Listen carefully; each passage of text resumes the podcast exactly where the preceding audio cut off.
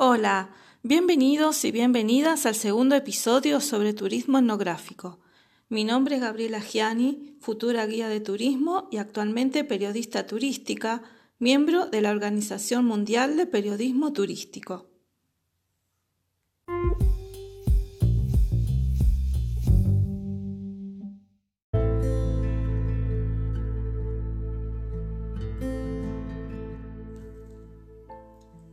En este episodio voy a tratar sobre turismo etnográfico y fenómenos culturales locales en Argentina, un país, al igual que otros países latinoamericanos, que tiene sus raíces en los pueblos originarios que ya ocupaban el territorio hace miles de años. Argentina se divide en varias regiones y cada una de ellas tiene su propia cosmovisión y cultura y si de fenómenos culturales se trata, empezaré a contarles acerca de la fiesta de la Salamanca, un fenómeno cultural muy particular en la región central. La palabra Salamanca viene del vocablo quechua y significa reunión de brujas, de almas condenadas y de seres demoníacos.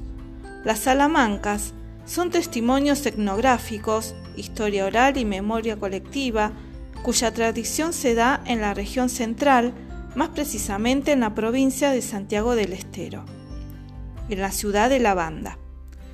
Cuenta la leyenda que la Salamanca es un lugar en lo más oculto e impenetrable del monte, cuya entrada conduce a una cueva donde concurren los excluidos, las brujas y los que asisten para adquirir determinadas destrezas a cambio de un pacto con su pai, el diablo que a cambio pide el alma de un familiar o la suya propia que será entregada para soportar los infortunios del mal. Los turistas y locales concurren a esta festividad en febrero de cada año. Actualmente, el festival recibe un gran número de artistas consagrados, que brindan su danza, música y nuevos talentos, y se ha convertido en uno de los festivales más reconocidos logrando que la ciudad de la banda adquiera una verdadera identidad que es la cuna de poetas y cantores.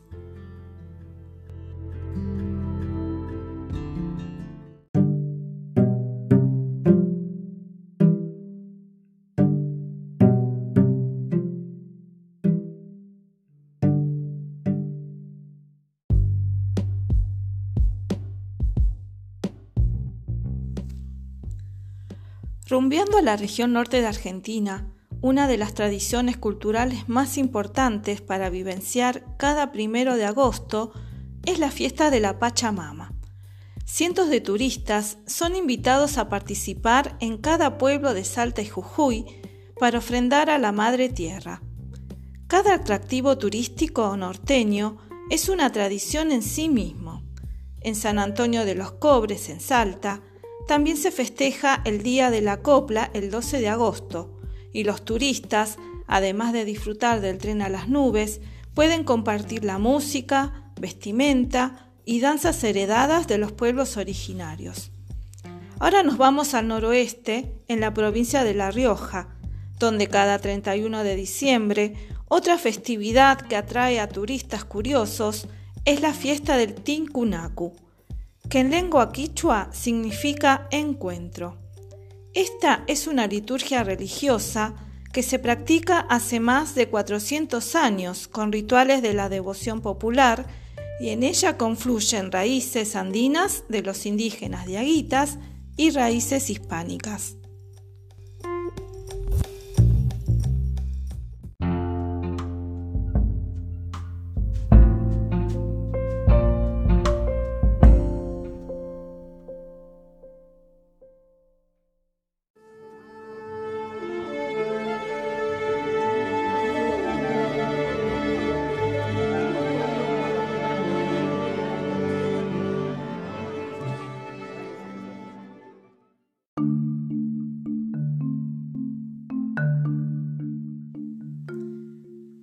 Turista etnográfico puede descubrir lugares impensados.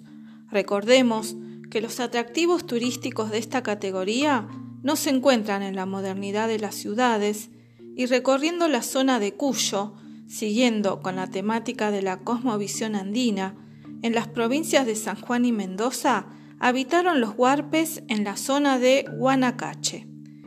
Ellos eran pescadores y construyeron canoas con totoras que aún se ven y de allí es que las costumbres y tradiciones se basan en las lagunas. Aquí el turista puede conectar con la naturaleza haciendo safaris fotográficos y en la zona de montaña se encontrará con las influencias incaicas en los santuarios de altura. Este fenómeno andino de adoración perdón, a las montañas en santuarios construidos en las cimas es único en el mundo. Y los turistas más osados pueden visitar las cuevas donde se pueden observar pinturas rupestres, fiel indicio de esas culturas aborígenes.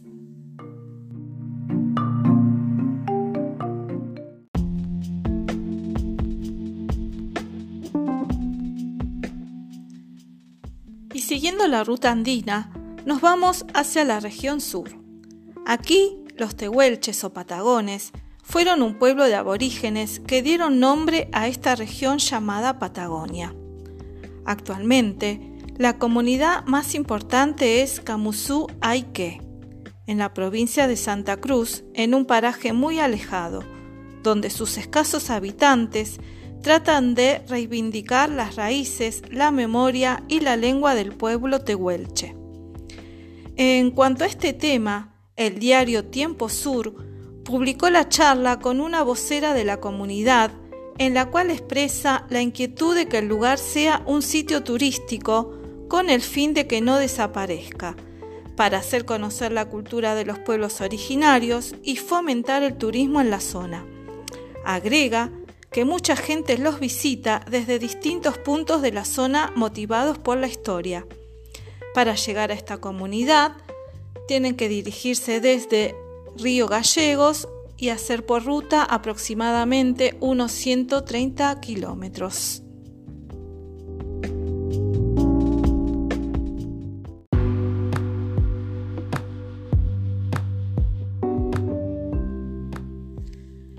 Bueno, y aquí seguimos en la región sur, en la misma provincia de Santa Cruz, en un atractivo turístico realmente imponente. Aquí se halla un sitio arqueológico digno de visitar para admirar con un profundo silencio y respeto. Ese lugar imponente es la Cueva de las Manos. Se ubica en la cuenca del río Pinturas. Son varios sitios arqueológicos sobre ambas márgenes. Estos son la evidencia de una ocupación integral del área por parte de los cazadores recolectores a lo largo de 9.000 años. Aquí el arte rupestre es uno de los vestigios más importantes y valiosos, porque no solo brinda información sobre las actividades humanas de esas sociedades pasadas, sino sobre su forma de ver el mundo a través de las expresiones artísticas que representan escenas y motivos variados sobre la piedra. Los turistas que deseen visitarla pueden ver la información en la página web, ya que está dentro de un área protegida denominada como Patrimonio de la Humanidad por la UNESCO.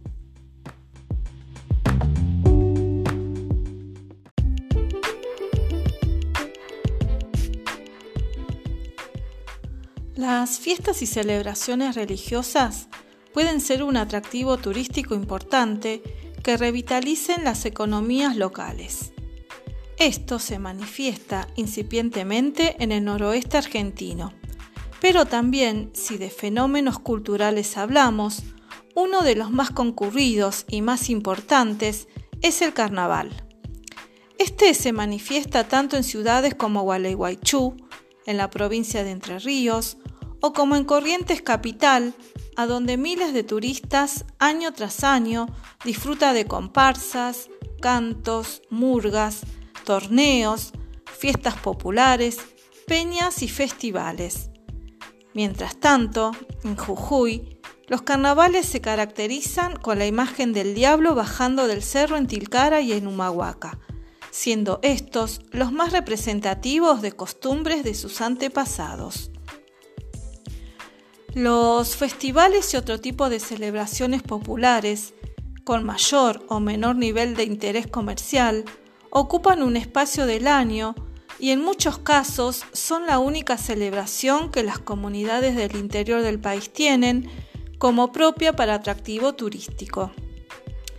Hay muchas diferencias entre las fiestas y las festividades, como también en los carnavales. Si bien todos tienen en común la masividad de la manifestación y la característica de ser un acto muy local, podemos notar el contraste entre la fiesta de San Baltasar, que se desarrolla en varias ciudades de Corrientes, y el Festival del Chamamé que se celebra en Gaboto, Santa Fe, o la fiesta de San Juan, que tiene lugar en pueblos de Formosa y Chaco, con el paso entre las brasas y las arremetidas del toro, del toro candil. Y las fiestas del chocolate en Bariloche o la del poncho en Catamarca.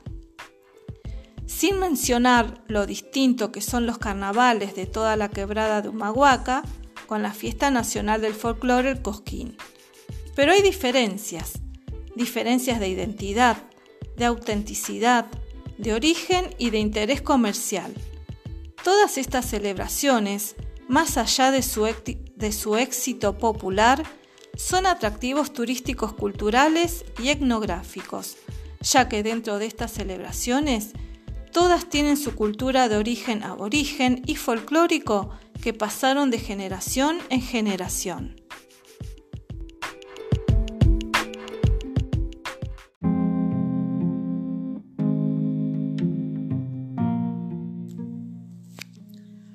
Continuamos ahora con una ruta sumamente especial en el norte argentino, que es la ruta de la cultura Cuom en Chaco.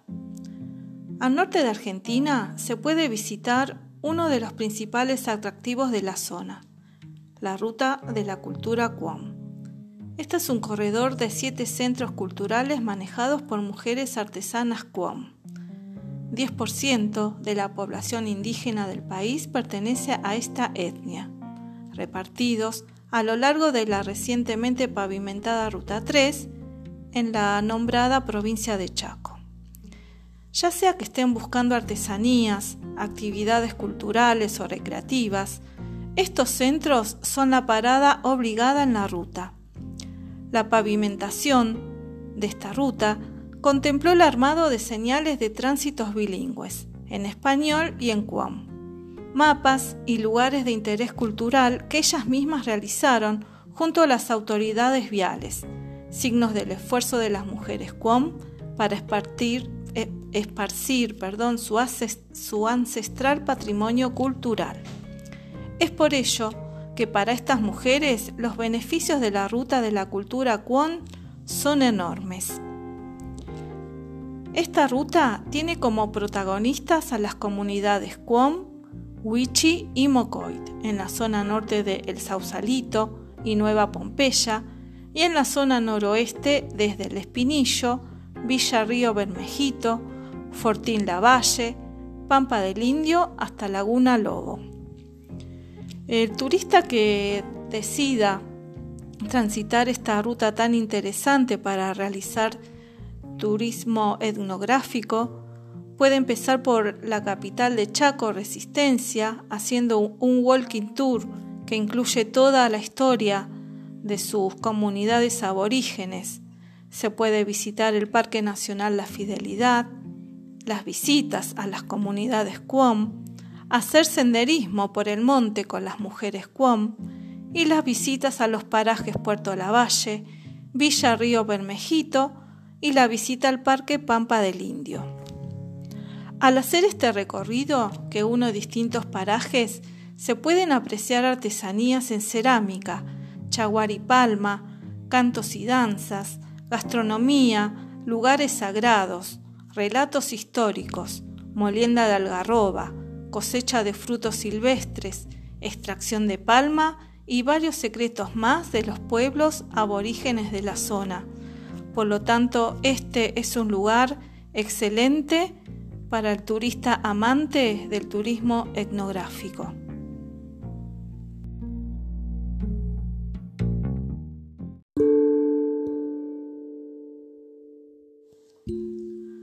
Y para cerrar el episodio de hoy, vamos a presentar otro punto importante para realizar turismo etnográfico. Este es Puerto Iguazú, en la provincia de Misiones, región litoral argentina. Allí se encuentra la comunidad Yacyporá, uno de los cuatro asentamientos indígenas que habitan Puerto Iguazú en convivencia con el turismo de la provincia. Forma parte de la población guaraní que ronda cerca de 11.000 habitantes con 127 comunidades indígenas conformadas en toda la provincia de Misiones. Estas comunidades viven en un predio, perdón, de algo más de 600 hectáreas de la denominada selva Iriapú, que significa sonido del agua. Esta es una reserva provincial sobre el río Iguazú y a 15 kilómetros del Parque Nacional Cataratas. La comunidad Yaciporá está conformada por 75 familias, unas 260 personas, que viven en su mayoría en chozas de madera, aunque también hay algunas de material, pero contando con televisión satelital en gran parte de ellas y agua potable. Santiago, cuyo nombre indígena es Caraí Tatemdí, relató a Telam lo siguiente que les voy a leer. Relató con inocultable orgullo cómo y de qué manera la comunidad se fue adaptando a los cambios de la sociedad y reconvirtiendo sus costumbres sin abandonar la esencia de éstas. Agrega que la actividad económica principal de la comunidad es la elaboración y venta de artesanías con sus típicos diseños y materiales obtenidos del entorno natural, y en la aldea se encuentra una feria permanente donde se exhiben y venden sus productos artesanales a los turistas. Así, en Misiones, los guaraníes son ejemplo de solidaridad, amor y sobre todo respeto por la naturaleza, porque siguen siendo sus insobornables y fieles defensores y buscadores incansables de la tierra sin mal, espacio de felicidad eterna.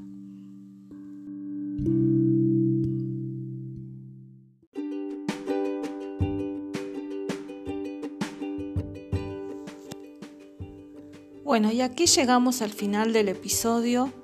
Hemos recorrido lugares etnográficos en la República Argentina y hemos conocido sus principales fenómenos culturales para hacer un turismo totalmente distinto, recreativo para guardar en nuestros corazones y en nuestra memoria. Y para terminar, quiero regalarles un relato hermoso de mi hija que hace muy poquito tiempo fue a visitar las cataratas del Iguazú. Cuando volvió me contó que lo más maravilloso que, tuvo en, en esas vacaciones fue una experiencia en la reserva de la selva que se llama Iriapú. Ella me lo mandó escrito, así que para que sepan sobre la experiencia de ella se los voy a leer para terminar eh, con este regalito de hoy. Y empieza así. Era el último día de mi estadía en Iguazú y quería disfrutarlo de otra manera. Necesitaba aventura, pero no una aventura por nuestros propios medios, sin guías, sin gente, movernos más libres. Así que decidimos con mi pareja alquilarnos unas bicicletas y recorrer algunos puntos interesantes que habíamos visto en el mapa y nos mandamos. Empezamos por recomendaciones de un hombre local, ubicado a cuatro cuadras del centro, que se dedicaba a alquilar bicicletas por día. Recorrimos la costanera hasta la triple frontera. Pasamos por un orquidiario y una vez en el centro paramos a almorzar. Queríamos tener el suficiente combustible en el cuerpo para el objetivo final del día, era entrar a la reserva. Así que una hora más tarde continuamos la aventura. No fue fácil, porque las calles de Iguazú son muy empinadas, con pendientes altas y bajadas rápidas. Eran alrededor de las 15 horas y pasamos a conocer la Aripuca, que se sitúa muy cerca de la reserva. Este es un parque ecológico con una enorme réplica de una trampa construida con árboles en vías de extinción. No nos demoramos mucho ahí. Nos pareció muy interesante, pero buscábamos otra cosa, conectar con la naturaleza, conocer más en profundidad la vida de la selva. Así que cruzamos la autopista y allá fuimos. Qué increíble cómo cambió la temperatura ahí adentro. Por lo menos 5 grados menos. Se sentía muy fresco, se respiraba otro aire, otra atmósfera. Se silenciaron los ruidos, dejando al descubierto el canto de los pájaros. La energía y la vibra era más pura. Qué mágica que es la naturaleza. Teníamos por delante un poco más de 8 kilómetros de ruta asfaltada por medio de la selva. No había tránsito, así que casi que íbamos solos. Nos cruzamos gente corriendo, caminando, pero nada era invasivo. Nos empezamos a cruzar con carteles que te invitaban a pasar a la comunidad Yacípora, comunidades de guaraníes que viven ahí. A mí me llamaba mucho la atención ver cómo vivían y comprar sus artesanías. Quería llevarme algo de recuerdo, pero nada me convencía de las cosas que vendían en el centro. Quedé maravillada, y no de las artesanías. Apenas vimos la primera comunidad asentada a un costado de la calle. ¡Qué simpleza! Unos niños jugaban con un pedazo de tela y parecía el juego más divertido que había visto. Con poco y casi con nada, descalzos se reían y saltaban felices, sin más. Unas mujeres adultas estaban sentadas a la sombra de un árbol, parecían estar descansando pero no tenían rostros cansados, simplemente contemplaban tranquilas el presente. Mi pareja saludó en guaraní a todos, ¿Cómo sabía? No sé. Todos le respondieron y se mostraron muy amables. Yo sentía que ahí sí valía la pena dejar mi dinero, gastar, consumir, muy típico de vacaciones y de nuestras costumbres consumistas. Me explicaron qué significaba, cada cosa, cómo lo hacían. Los collares eran hechos con semillas y los trabajos de mimbre los hacían con las personas más ancianas de la tribu porque era lo más difícil. Qué respeto por las personas adultas, por su sabiduría. Mientras yo elegía qué iba a llevar, se acercó la abuela, la anciana, que parecía que era la que comandaba todo y administraba el dinero. No queríamos invadirlos ni hacerlos sentir como monitos que ves en un zoológico pero es tanto lo que te sorprende de su sencillo modo de vida que te deja movilizado. Quise hasta sacar fotos, pero me parecía que era una falta de respeto. ¿Cómo me sentiría yo si gente extraña se acercara a mi casa y fotografiara mi estilo de vida? Cuando nos disponíamos a seguir viaje, nos quedaban varios kilómetros por delante se nos abrieron miles de preguntas. ¿Se podía realmente vivir así, sin tecnologías, sin lujos, sin tanta civilización cerca, sin entretenimientos? ¿Esa vida así era posible? Recolectando, cazando, sin estar insertado en la sociedad, con deficiencias sanitarias pero en profunda comunión con la naturaleza.